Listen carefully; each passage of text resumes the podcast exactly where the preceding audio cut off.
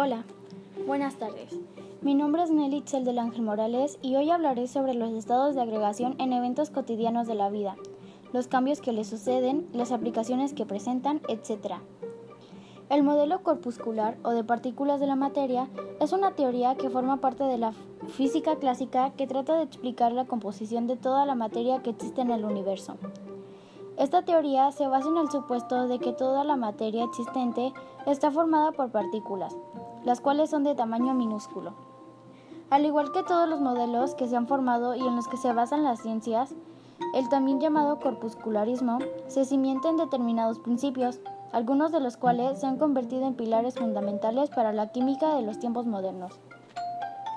La materia se presenta en tres estados o formas de agregación, sólido, líquido y gaseoso. En la naturaleza, solo algunas sustancias pueden hallarse de modo natural en los tres estados, como es el caso del agua. Los estados de la materia dependen de las condiciones de presión y temperatura.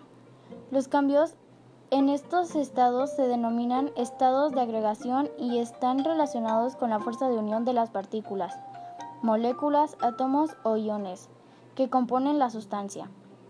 Cuando un cuerpo, por acción del calor o del frío, pasa de un estado a otro, decimos que ha cambiado de estado. Aplicaciones. Sólido. A bajas temperaturas, los materiales se presentan como cuerpos de forma compacta y precisa.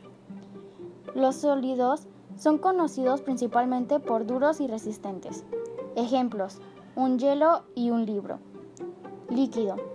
Se incrementa la temperatura. El sólido, va descomponiéndose alcanzando el estado líquido. Característica principal. La capacidad de fluir y adaptarse a la forma del recipiente que lo contiene. Ejemplo, agua y aceite. Gaseoso. Incrementando aún más la temperatura, se alcanza el estado gaseoso, de modo que son capaces de distribuirse por todo el espacio en el que son contenidos. Ejemplo, un globo y el oxígeno. Plasma, producidos artificialmente. Las estrellas, por ejemplo el Sol, los vientos solares, el medio interplanetario, la materia entre los planetas del sistema solar, el medio interestelar, la materia entre las estrellas, y el medio intergaláctico, la materia entre las galaxias. Los discos de acrecimiento, las nebulosas intergalácticas, ambiplasma. Condensación, proceso físico que consiste en el paso de una sustancia en forma gaseosa o forma líquida. Es el proceso inverso a la ebullición. Ejemplo, cuando hierves agua y tapas el recipiente en la tapa, verás las gotas de agua. La fusión es el paso de la materia sólida a líquida al aumentar su temperatura, hasta su punto de fusión. La solidificación es el caso contrario de líquida a sólida o de gaseosa a sólida, llamado también cristalización o deposición, al retirarle temperatura. La evaporación implica el paso de estado líquido a gaseoso al incrementar la temperatura, hasta su punto de ebullición. La sublimación es similar pero menos común el paso de sólido a gaseoso, sin transitar el estado líquido.